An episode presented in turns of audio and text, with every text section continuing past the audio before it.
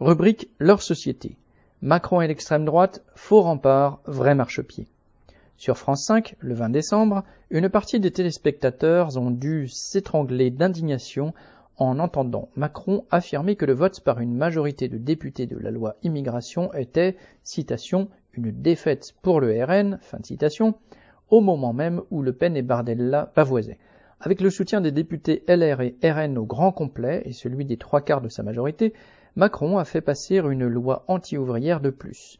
Il réaffirme ainsi son positionnement non seulement du côté du grand patronat qui attend de son gouvernement aides à profusion, austérité dans les services publics et facilité de toutes sortes pour accroître l'exploitation des travailleurs, mais de plus en plus à droite sur l'échiquier politique.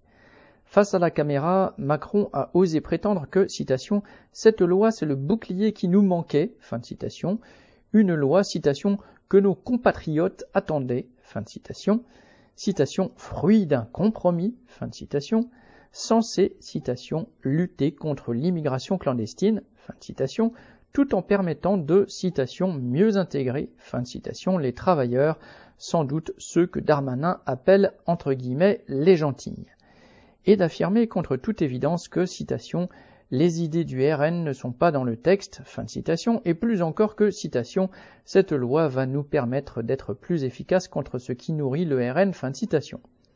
Présenter le vote de cette loi comme une façon de couper l'herbe sous le pied de l'extrême droite n'a rien d'original.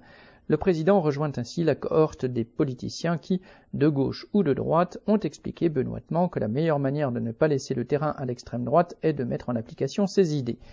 En fait, tous n'ont fait que lui ouvrir la voie, prouvant au passage qu'en réalité ces entre guillemets idées ne les choquent pas vraiment. Non seulement ils ne sont pas gênés, ni de rendre encore plus invivables les conditions d'une partie importante de la classe ouvrière, ni de s'attaquer ainsi à tous les travailleurs. Et les textes, contrairement aux allégations de Macron, sont là, prêts à servir à ses successeurs éventuels aux manettes, aux Le Pen, tante ou nièce.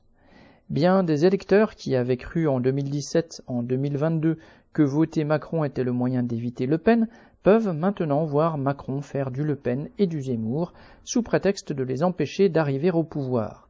Macron et ses semblables n'avaient pas précisé, il est vrai, que pour eux le courage politique face au torrent de boue consiste à se vautrer dedans. Viviane Lafont.